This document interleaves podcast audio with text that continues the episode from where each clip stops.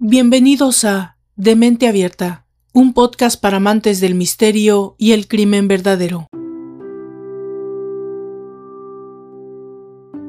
En los años noventas, Australia tenía fama de ser uno de los países del mundo donde resultaba más fácil viajar haciendo autostop. Todos los años, miles de jóvenes recorrían el país con sus mochilas a la espalda. Anualmente se reportaban más de 35.000 desapariciones. La cifra parecía increíble. Afortunadamente, más del 95% de las personas extraviadas eran finalmente encontradas, y sin embargo, unas 1.600 desaparecerían sin dejar rastro. Muchas de estas personas desaparecidas eran jóvenes mochileros nativos y extranjeros que se adentraban en las regiones más inhóspitas con el fin de conocer y vivir una verdadera aventura entre bosques vírgenes y desiertos majestuosos. Un panorama bastante atractivo, teniendo en cuenta el contraste del paisaje en el sexto país más grande del mundo, el que cuenta con una superficie de más de 7.600.000 kilómetros cuadrados. Recorrer Australia a pie o haciendo autostop además de resultar emocionante para los jóvenes mochileros, era bastante económico. Pero hay algunas historias muy oscuras que se cuentan en torno a los mochileros que nunca aparecieron. Los lugareños solían advertir a los aventureros sobre la presencia de asesinos seriales que buscaban víctimas entre los descuidados que pedían aventón. Estas inquietantes historias fueron aumentando en vista de que, efectivamente, las desapariciones en Australia comenzaron a ser comunes. Y hay una, en particular, que horrorizó a la comunidad durante varios años. Lejos de los grandes núcleos urbanos, perdidos en el inmenso interior del país, los mochileros pasaban semanas sin ponerse en contacto con sus familias. Cuando algunos de ellos desaparecían, a menudo transcurrían meses hasta que se daba la voz de alarma. Entre los años 89 y 92, un sanguinario asesino en serie eligió como víctimas a jóvenes autoestopistas en los alrededores de Sydney, la ciudad más grande y poblada de Australia. Su nombre, Ivan Milat, y antes de ser detenido, acabó con la vida de siete jóvenes. Bienvenidos a esta entrega especial correspondiente a una temporada intermedia en la que queremos dar seguimiento a la lista de mis asesinos seriales favoritos. Pónganse cómodos para escuchar la historia de Iván Milat, el asesino de mochileros. Yo soy Valdra Torres y esto es De Mente Abierta, un podcast para amantes del misterio y el crimen verdadero. Comenzamos.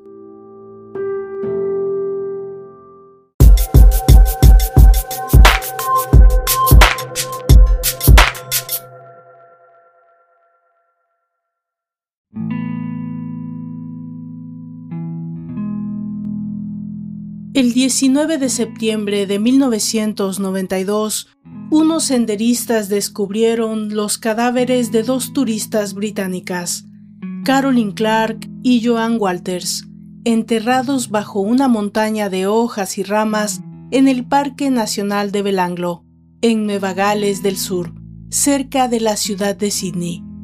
Caroline y Joan tenían 21 y 22 años respectivamente en el momento de su muerte. Habían sido vistas por última vez en Sydney el 18 de abril de 1992, haciendo autostop en dirección a Adelaida, en la costa oeste. Las autopsias revelaron que las dos mujeres habían sido violadas. Walters había sido amordazada y la causa de la muerte había sido por apuñalamiento. Clark, en cambio, había recibido 12 disparos en la cabeza. Poco después, a unos kilómetros de distancia, la policía encontró los restos de los australianos James Gibson y Deborah Everest. Ambos tenían solo 19 años cuando desaparecieron, el 9 de diciembre de 1989. La mochila de Gibson y su cámara de fotos fueron encontradas dos meses más tarde junto a una carretera rural. La policía, por supuesto, siguió peinando la zona en busca de más víctimas y en octubre halló el cadáver de Simone Schmidl, una alemana de 21 años desaparecida el 21 de enero de 1991 en el mismo tramo de carretera entre Liverpool y Goulburn. Sus gafas y parte de su equipo de acampada fueron encontrados más tarde cerca de Wangaratta, una pequeña ciudad del estado de Victoria. De acuerdo con la autopsia, Simone había sido atada y amordazada y había muerto apuñalada tras ser violada. El 4 de noviembre de 1992 aparecieron los cadáveres de otros dos turistas alemanes, la pareja compuesta por Gabor Neugebauer, de 21 años, y Anja Hapchet, de 20 años. Ambos habían sido vistos por última vez el 26 de diciembre de 1991, saliendo de King Cross con la intención de llegar hasta Darwin.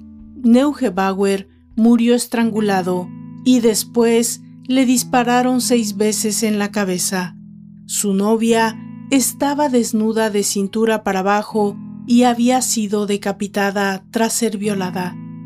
Las víctimas apuñaladas tenían algo en común. Un corte en la parte superior de la espalda que había seccionado la médula espinal, impidiendo que pudieran moverse.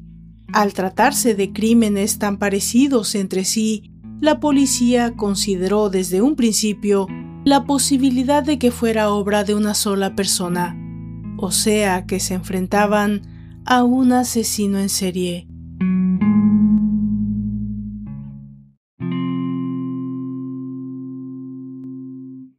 El psiquiatra forense Rod Milton fue el encargado de hacer el perfil del agresor de Walters y Clark. En su opinión, se trataba de un hombre de entre 30 y 40 años, con un historial de conducta delictiva al que el terreno del Parque Nacional de Belanglo le era familiar y que especialmente deseaba infligir a sus víctimas el mayor daño y dolor posible. La prensa local publicó las fotos de las víctimas esperando que alguien pudiera haberlas visto en compañía de su asesino, pero nadie parecía saber nada. Durante un largo año, la policía buscó pistas que le permitieran descubrir al asesino de mochileros. Sin embargo, pese a que se creó una fuerza especial dirigida por el comandante Clive Small, cuyo único objetivo era capturar al asesino, la investigación se encontraba en un punto muerto. Era probable que el asesino condujera una camioneta 4x4, única clase de vehículo capaz de recorrer los caminos del bosque donde aparecieron los cadáveres y que conociera bien los alrededores de Sydney. Los expertos en balística descubrieron que el arma que había acabado con las vidas de Gabor, el joven alemán asesinado cuando se dirigía a Darwin, y de Caroline, una de las primeras víctimas encontradas, era la misma. Se trataba de un rifle Ruger, fabricado en Estados Unidos, poco habitual en Australia. Que el asesino usara cuchillos y rifles parecía indicar que podía tratarse de un cazador. Otro hecho analizado por la policía fue que las víctimas murieron con la misma ropa con la que se les había visto por última vez, lo que los llevó a pensar que habían muerto ese mismo día cerca de Sydney, agredidos por alguien que vivía por la zona. Pero de hecho había muchas teorías. Según el comandante Small, lo más probable era que el asesino fuera de clase social baja, con un trabajo que no requería de grandes cualificaciones. No se trataba de un prejuicio de clase, sino de un hecho. La mayoría de los criminales que cometen asesinatos en Australia corresponden a ese perfil. El 5 de noviembre de 1993, el gobierno ofreció una recompensa a cambio de cualquier tipo de información que pudiera llevar a la captura del asesino. Además, se ofreció el perdón a sus posibles cómplices si aportaban datos sobre la identidad del asesino y demostraban que no habían tenido una relación directa con los asesinatos. Se recibieron más de un millón de llamadas. De entre ellas, la policía seleccionó unas 10.000 para investigarlas en mayor profundidad. Usando un ordenador, los agentes agruparon toda la información que habían recibido con la esperanza de encontrar pautas y pistas que llevaran a identificar al asesino. Todo su esfuerzo fue en vano.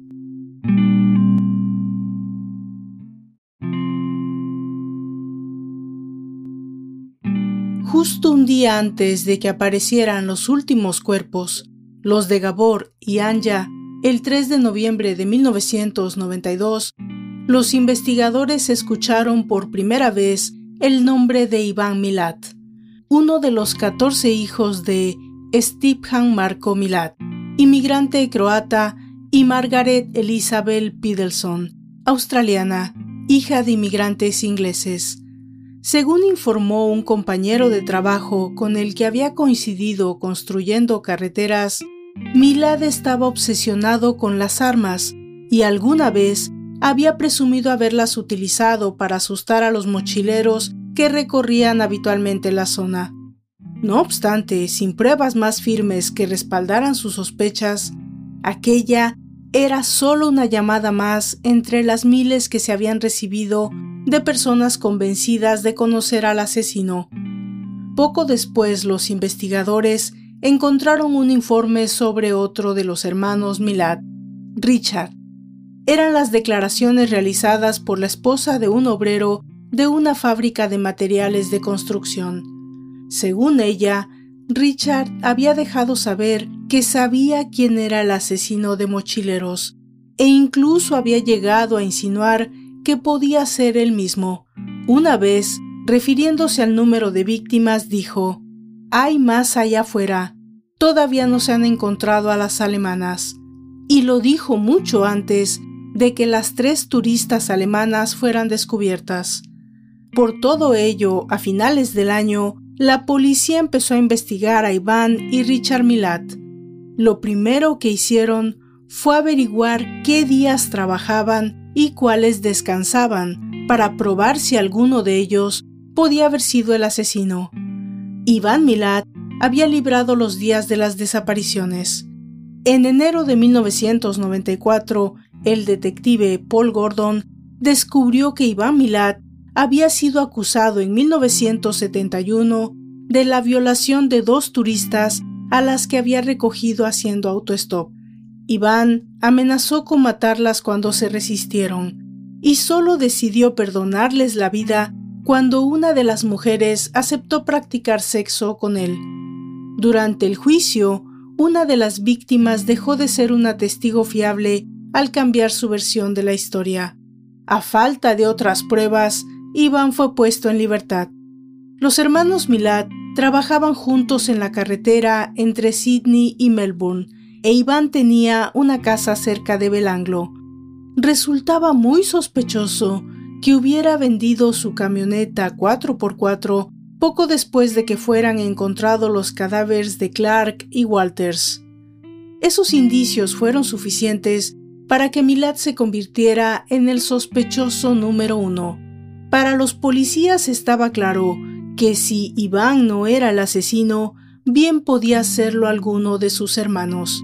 Al fin y al cabo, casi todos tenían antecedentes y habían pisado la cárcel en alguna ocasión, pero como no tenían pruebas que les permitieran detenerlo y querían construir un caso sólido, montaron un operativo que vigilaba cada uno de sus movimientos, tanto en su trabajo como en la casa que compartía con su pareja y su hermana en Cinnabar Street, en Eagle Valley, al sudeste de Sydney. La continua vigilancia de la policía no pasó desapercibida para Milad. En alguna ocasión, los agentes vieron cómo los observaba con binoculares desde el interior de su vivienda. En 1993, un inglés de 26 años, Paul Onions, que vivía en Birmingham, Inglaterra, se puso en contacto con la policía australiana. Tres años antes, había sufrido un ataque mientras viajaba, y al ver un programa de televisión sobre los crímenes de los mochileros, pensó que podía tener alguna relación con lo que le había ocurrido a él.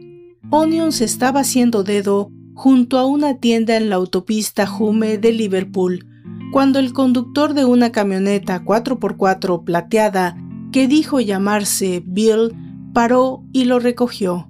Cerca del Parque Nacional de Belanglo, Bill se detuvo y sacó una pistola mientras gritaba Esto es un atraco.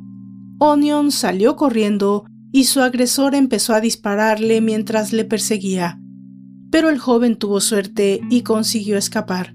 Sin embargo, la policía no le dio importancia a su llamada y se limitó a archivarla. Afortunadamente, casi un año más tarde, los analistas que estaban estudiando el caso repararon en ella y decidieron ponerse en contacto con Onions.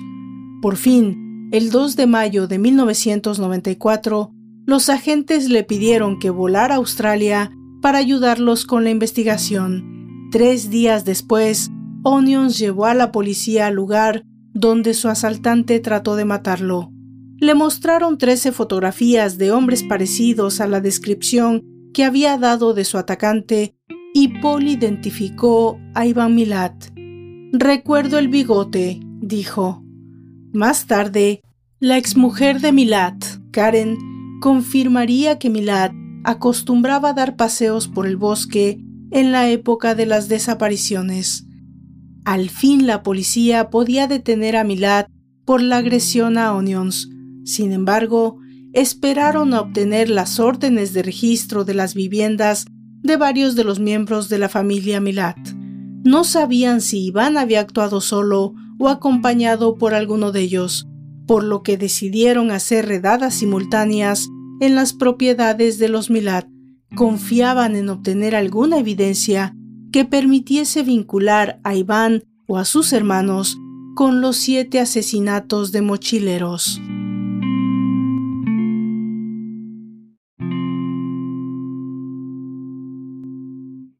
A las 6.36 de la mañana del 22 de mayo de 1994, 50 policías llevaron a cabo una redada en su vivienda de Eagle Valley. En aquel momento, Iván estaba solo con su pareja. Los agentes llamaron a su casa y le dijeron que saliera con los brazos en alto, pero Iván se negó a obedecer pensando que era una broma. Finalmente, después de que la policía volviera a llamar en dos ocasiones más, Iván Milad y su pareja salieron a la calle para encontrarse rodeados por 50 policías fuertemente armados. Después del arresto se procedió al interrogatorio de Iván Milad en su propia casa durante tres horas. Le preguntaron si alguna vez había usado el nombre de Bill, si tenía armas de fuego y si había utilizado un rifle Ruger 10-22. Iván contestó no a las tres preguntas, pero al registrar la casa, los agentes encontraron todo tipo de pruebas que le incriminaban armas de fuego como las que se habían usado en los crímenes, equipo de acampada, ropas y cámara de las víctimas. Muchos más objetos de los mochileros aparecieron en la casa de su madre y de sus hermanos. Al parecer, Iván se los había regalado. El 31 de mayo de 1994, Iván Milat fue acusado de los siete cargos de asesinato, además del intento de asesinato de Paul Onions y de posesión de armas de fuego ilegales. Pero, ¿quién era exactamente Iván Milat?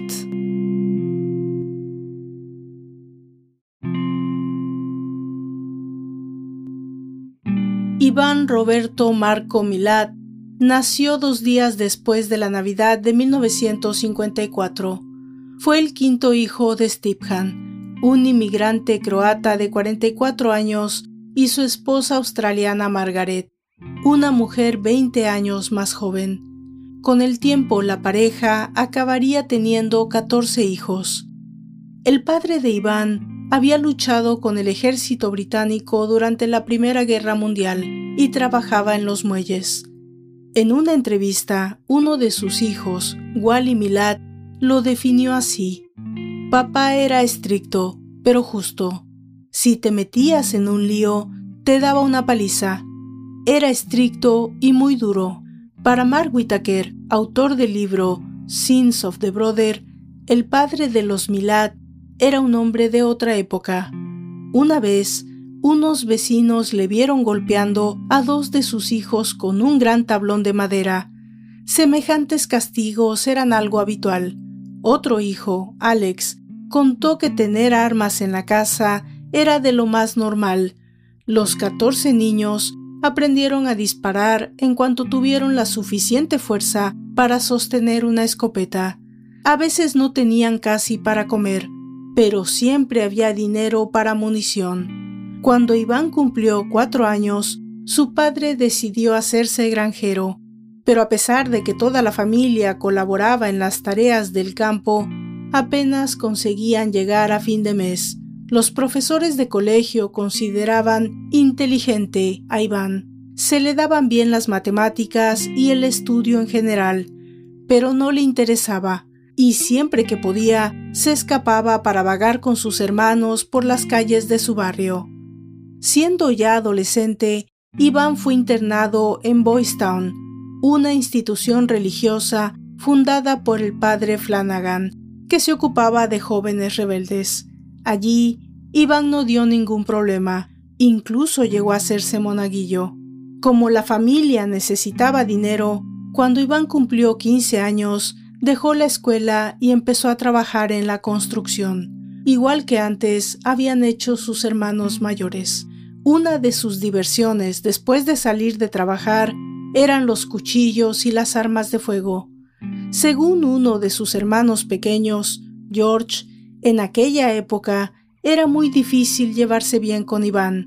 Siempre se comportaba de forma violenta, aunque no hubiera razón para ello. A los 17 años, Iván fue detenido por la policía por robar en una casa y en 1962 fue condenado a pasar seis meses en un correccional.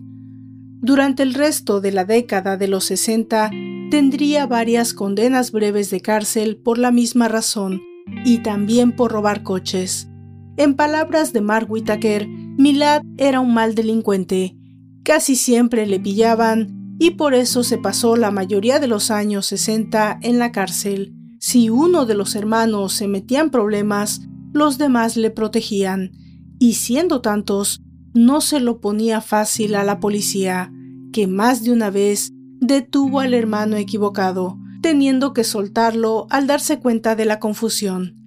En 1969, la familia se trasladó a Guilford, un barrio mejor de Sydney, fue allí donde en 1971 la hermana pequeña de Iván, Margaret, murió atropellada accidentalmente por un coche conducido por su hermano Wally.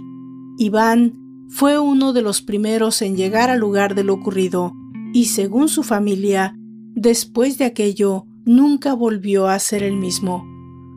Un mes después, Iván fue acusado de violar a las dos autoestopistas.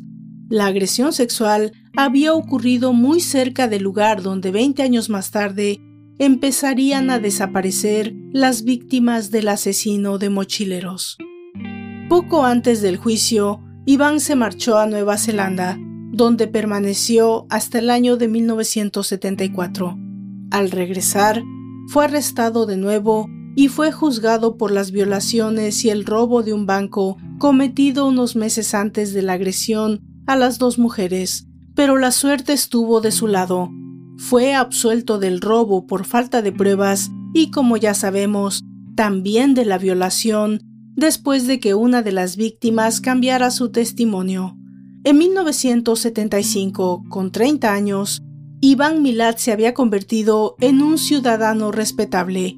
Aún vivía con sus padres, trabajaba duramente como conductor de camiones, no fumaba y tampoco bebía, quizá porque, como explica Mark Whitaker, beber implica perder el control.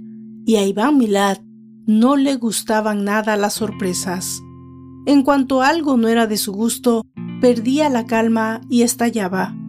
Ese año, Iván conoció a una chica llamada Karen, que entonces tenía 17 años y estaba embarazada de su primo Mark. Muy pronto, la pareja se fue a vivir a una caravana y empezaron a ahorrar para comprar una casa. Cuando nació el hijo de Karen, Jason, Iván decidió tratarlo como si fuera suyo. Se casaron a mediados de los años 80. Para entonces Iván estaba peleado con su familia y no los invitó a la boda. Hacía tiempo que los Milad habían dejado de ser una familia cercana.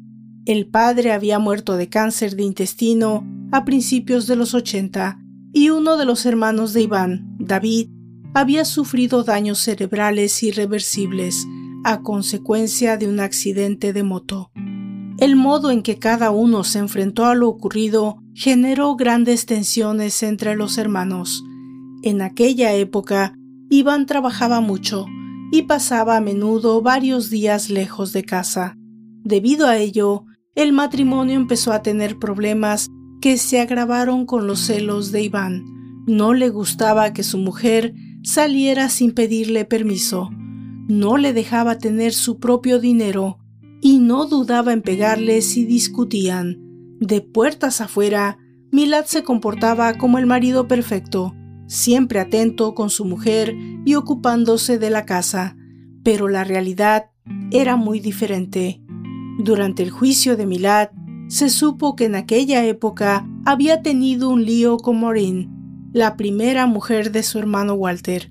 Esa fue la razón por la que el día de San Valentín de 1987, Karen abandonó la casa con la ayuda de su madre, llevándose con ella todos los muebles. Iván no volvió a ver a su exmujer hasta siete años más tarde, cuando Karen testificó en su contra durante el juicio.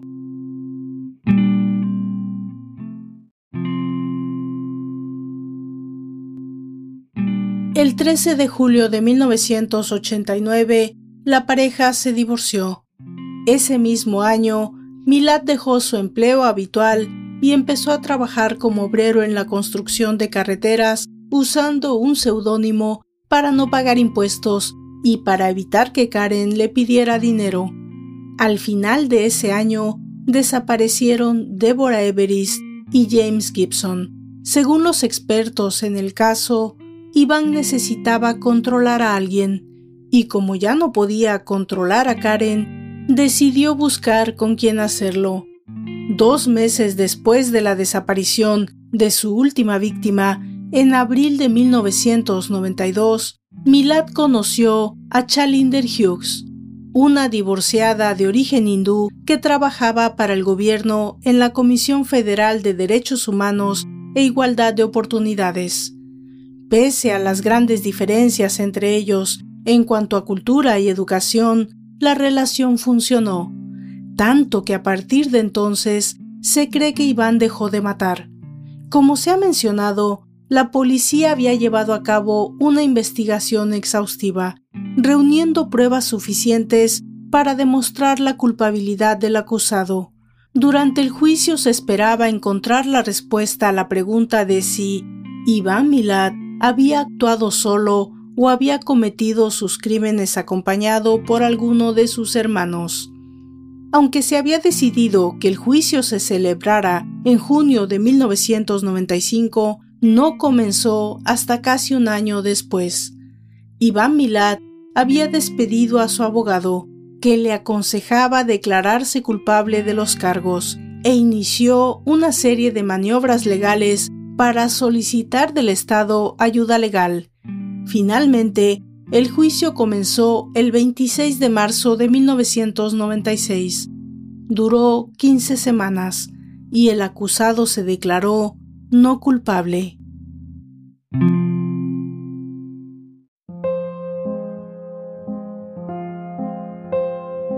El primero en dirigirse al jurado fue el fiscal Marte Tedeschi, que relató el intento de asesinato a Polonions, a quien, según su interpretación de los hechos, Milad había intentado matar por el mero gusto de hacerlo. Después explicó de forma muy detallada las heridas que había sufrido las siete víctimas del asesino. Los mochileros fueron asesinados en ataques feroces, en los que se usó una fuerza mucho mayor de la que hubiera sido necesaria para matarlos. No hubo ninguna razón para cometer los asesinatos, salvo el placer de matar. Entre otras cosas, Tedeschi contó que el asesino de mochileros usaba la cabeza de sus víctimas para hacer prácticas de tiro después de matarlas. De ahí que muchos de los cadáveres mostraran múltiples impactos de bala. El 18 de abril de 1996, el parque de Belanglo fue cerrado al público y los miembros del jurado tuvieron la oportunidad de ver con sus propios ojos los lugares donde habían sido descubiertos los cadáveres de los mochileros asesinados. Pero a la hora de convencer al jurado de que Milad era culpable, pesó más el testimonio de dos testigos que las pruebas reunidas por los detectives del caso. La primera testigo fue Karen Milad, su exmujer. Sin mirar apenas al que fuera su marido, Karen recordó dos viajes a Belanglo con Iván en 1983, durante los cuales se dedicó a cazar canguros. Tras abatir a uno, lo remató cortándole el cuello. Además, en otras dos ocasiones, la había llevado allí de picnic. Milad había declarado que nunca había ido al bosque, pero según Karen, conocía muy bien todos los caminos, tanto que no necesitó mapas. Después, habló de la pasión que su exmarido sentía por las armas. Además confirmó que Milad tenía varios alias, entre ellos Bargo Bill. El segundo testigo clave fue Paul Onions. Cuando le llegó el turno de testificar, contó de forma detallada lo que le había ocurrido. Milad lo había apuntado con un revólver después de recogerlo mientras hacía autostop. Aunque en principio su asaltante le dijo que solo iba a robarle, Onions vio una soga asomando de una bolsa. Eso me asustó más que la pistola, explicó. Me desabroché el cinturón y salté del coche. El joven intentó detener alguno de los vehículos que pasaban, pero nadie paró. Entonces Milad salió tras él y le disparó. Onions trató de escapar corriendo, pero su agresor le alcanzó y le agarró de la camiseta. El chico se revolvió consiguiendo escapar. Una vez me liberé, pensé, voy a ponerme delante del próximo coche y que pase lo que tenga que pasar. No pienso moverme aunque me atropelle. Tuvo suerte. Detuvo una furgoneta, saltó adentro y cerró la puerta. Los dueños del vehículo empezaron a gritarle que se marchara pero les explicó que allá afuera había un tipo que quería matarlo. La última vez que Onions vio a Milad, este tenía una sonrisa estúpida en la cara, como si lo que estaba pasando le estuviera divirtiendo. Tras el testimonio de Paul Onions, los padres de cada una de las víctimas fueron llamados al estrado para hablar de la última vez que vieron vivos a sus hijos. La mayoría de ellos fueron incapaces de contener las lágrimas. Muchos también tuvieron que esforzarse para controlar la rabia que sentían al estar frente a semejante monstruo. Durante la semana número 13 del juicio, llegó la hora de que testificara Iván Milat. Iván comenzó respondiendo a las preguntas de su abogado, Terry Martin. Negó saber nada sobre las muertes de los mochileros o el ataque a Paul Onions. Admitió tener miles de cartuchos de rifles en su casa, pero negó saber cómo había acabado el rifle Ruger en su vivienda.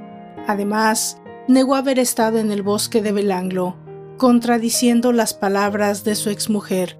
Y por supuesto, no tenía ni idea de cómo era posible que las posesiones de las víctimas hubieran acabado en su casa y las de sus hermanos.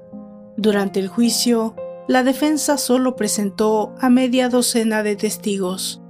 Todos ellos sostuvieron que Iván Milat era un buen vecino y que jamás le habían visto hacer nada sospechoso. En su alegato final, el fiscal Mark Tedeschi dijo que había sido la increíble arrogancia y la gran confianza en sí mismo del acusado lo que le había llevado a guardar en su casa el equipo de camping de sus víctimas y las armas que había utilizado para matarlas. No solo el aspecto de Milad encajaba con la descripción aportada por Onions, también el vehículo que conducía y su revólver eran los que había descrito el joven. Mi opinión es que solo hay una persona en toda Australia que encaja en la descripción del sospechoso, y ese es el acusado, continuó el fiscal. La defensa argumentó que, a pesar de las evidencias encontradas por la policía, no había pruebas de que Iván Milad fuera culpable. Según el abogado del sospechoso, el asesino de mochileros tanto podía ser Iván como cualquier otro miembro de su familia, especialmente sus hermanos Richard o Walter. Incluso podía haber ocurrido que las evidencias encontradas en casa de Iván las hubieran dejado ellos, pero tanto Richard Milad, de 40 años, como Walter Milad, de 44, negaron haber tenido nada que ver con los asesinatos. Aún así, Manfred Neugebauer, el padre de una de las víctimas alemanas, sigue estando convencido de que Iván Milad no actuó solo. Mi hijo Gabor era alto y muy fuerte. Habrían hecho falta dos hombres para conseguir matarlo, y creo que existe la horrible posibilidad de que haya alguien libre que no debería estarlo, dijo el padre de Caroline, Ian Clark. Y no solo los padres de algunas de las víctimas pensaban de esa manera. Según el doctor Peter Bradhurst, el patólogo forense que llevó a cabo las siete autopsias, era muy probable de que hubiera habido más de un asesino. En una de las escenas del crimen se usaron dos rifles y se efectuaron disparos desde diferentes direcciones. Además, las ramas usadas para cubrir los cuerpos eran demasiado pesadas como para que las levantara una sola persona. Eso sin tener en cuenta que los métodos usados para acabar con las víctimas habían sido muy diferentes entre sí, algo poco habitual entre los asesinos en serie, y resultaba muy difícil de creer que Iván Milad hubiera sido capaz de retener a los mochileros que viajaban en parejas sin contar con alguna ayuda. Por último, se encontraron colillas de cigarros y botellas de alcohol vacías en los lugares donde habían sido enterradas las víctimas. Pero Milad ni bebía ni fumaba. Pese a ello, el jurado llegó a la conclusión de que levantar sospechas sobre los hermanos de Iván era solo una estrategia desesperada de la defensa para intentar crear dudas alrededor de su culpabilidad, con la intención de reducir su posible condena. A falta de más pruebas, los hermanos de Iván no llegaron a ser acusados.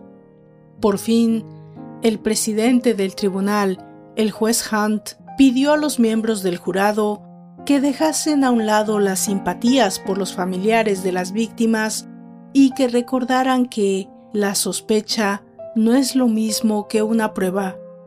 Hablando con la prensa, Ray Walters, el padre de una de las víctimas, expresó lo que parecía ser el sentir popular al afirmar que quienes cometen crímenes así no son enfermos, porque hasta cierto punto la gente enferma puede ser curada, son como un perro con rabia.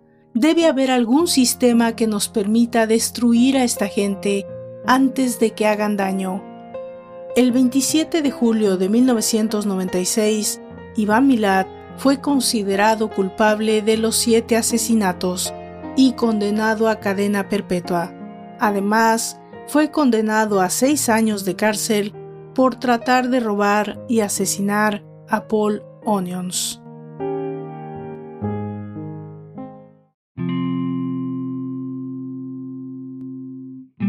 El domingo siguiente a su condena, Milad fue trasladado a una prisión de máxima seguridad en Maitland, en Nueva Gales del Sur. Nada más llegar, otro interno le dio una paliza. A pesar de ello, Iván se adaptó rápidamente a la vida en la cárcel. Desde el primer momento, fue un preso conflictivo. Al poco de ingresar en prisión, declaró que se escaparía en cuanto tuviera ocasión y que seguiría intentándolo hasta conseguirlo. Casi un año después de su juicio, el 17 de julio de 1997, se vio envuelto en un intento de fuga fallido impulsado por George Sabas, ex concejal preso por tráfico de drogas. Iván fue recluido en el ala máxima de seguridad de la cárcel de Goulburn, muy cerca de Belanglo. A Sabas lo encontraron arcado en su celda al día siguiente del intento fallido de fuga. Milad ha apelado su condena alegando que sufrió un menoscabo de su defensa a causa de una pobre representación legal durante su juicio. Su intención es que el proceso judicial se repita, pero sus alegaciones nunca fueron aceptadas por los tribunales correspondientes. Para llamar la atención sobre sus demandas, el 26 de enero del 2009, Milad se cortó un dedo meñique con un cuchillo de plástico con la intención de enviárselo al Tribunal Supremo. Pese a la rapidez de su traslado al hospital, no fue posible reimplantarle el dedo. Las autoridades australianas están convencidas de que Iván Milad cometió más crímenes que aquellos por los que fue condenado, y sigue presente la duda sembrada por la defensa durante el juicio. ¿Y si Milad no actuó solo? Tras el juicio, todos los hermanos siguieron insistiendo en que ellos no habían tenido nada que ver con los crímenes. En una entrevista en televisión realizada poco después de que su hermano fuera condenado, Richard Milad contó que no tenía miedo de que le arrestaran. Nunca he matado, dijo en otra entrevista. Wally Milad fue más allá y dijo que no creía que hubiera habido dos asesinos. Poco después del juicio, el Daily Telegraph de Sydney publicó la transcripción de unas cintas grabadas en secreto en un pub días después del arresto de Iván Milad, en las que su hermano Richard hablaba de los asesinatos. Las cintas fueron grabadas en el transcurso de un operativo policial puesto en marcha con la colaboración de un amigo de la familia llamado Philip Polglase. Sin sospechar que su amigo llevaba un micrófono, Richard le contó a Philip que estaba seguro de que había habido más de un asesino. Esa era la razón por la que el joven alemán tuviera un brazo y la mandíbula rotas. Se había peleado con alguien. Estaba seguro. Además se mostró convencido de que acabarían encontrando más cuerpos. Y cuando Philip le preguntó si no le preocupaba que le detuvieran a él también, Richard contestó que le daba igual. No tenía manera de defenderse si lo hicieran. No podía demostrar con quién o dónde había estado. La cinta nunca fue escuchada en el juicio y Philip tampoco llegó a declarar. En noviembre de 1994, Paul Glasse había muerto en un accidente de coche. Otro dato que permite creer que los crímenes de Milad fueron más numerosos de los que consiguió demostrar la policía fueron las declaraciones realizadas por Noel Manning, un preso de 18 años que tras ser encarcelado por un delito de fraude compartió celda con Milad en 1974, muchos años antes de que los asesinatos de mochileros comenzasen. Según Manning, Milad no paró de contarle historias sobre la gente a la que había atacado, violado o asesinado. Nunca hablaba de la misma persona dos veces. Cada noche me contaba una historia distinta, contó a la policía. Sin embargo, Manning tampoco pudo declarar en el juicio. Se suicidó pocas semanas antes de que éste comenzara. El 22 de marzo de 1998 se abrió una nueva investigación que iba a tratar de determinar si Milad había cometido otros crímenes. De acuerdo con la información aparecida en la prensa, se sospechaba que pudo participar en la desaparición de seis mujeres de Newcastle, ya que en aquella época Milad trabajaba en una carretera cercana, y de un número similar de turistas procedentes de Europa y de Japón, pero la investigación no dio ningún fruto.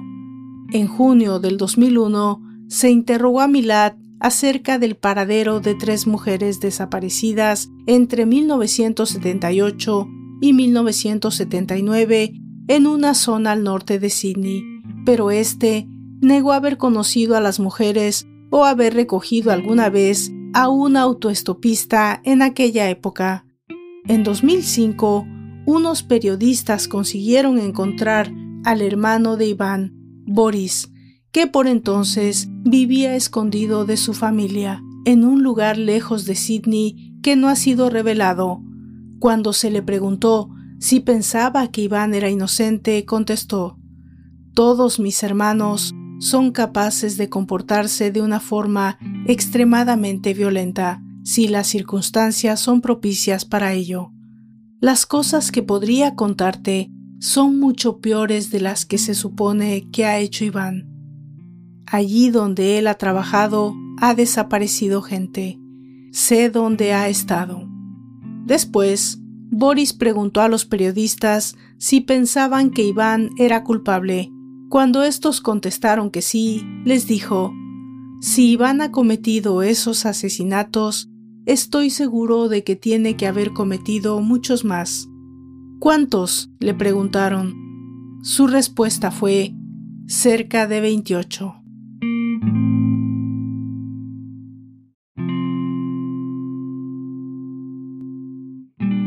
Iván Milat falleció el domingo 27 de octubre del 2019 en el Long Bay Correctional Complex de Sydney, Australia. Padecía cáncer de esófago y estómago. Y de esta forma llegamos al final de esta entrega especial de esta temporada intermedia que quisimos dedicar a mis asesinos seriales favoritos. Yo los espero en la tercera entrega de la cuarta temporada de Demente Abierta Podcast. Hasta entonces.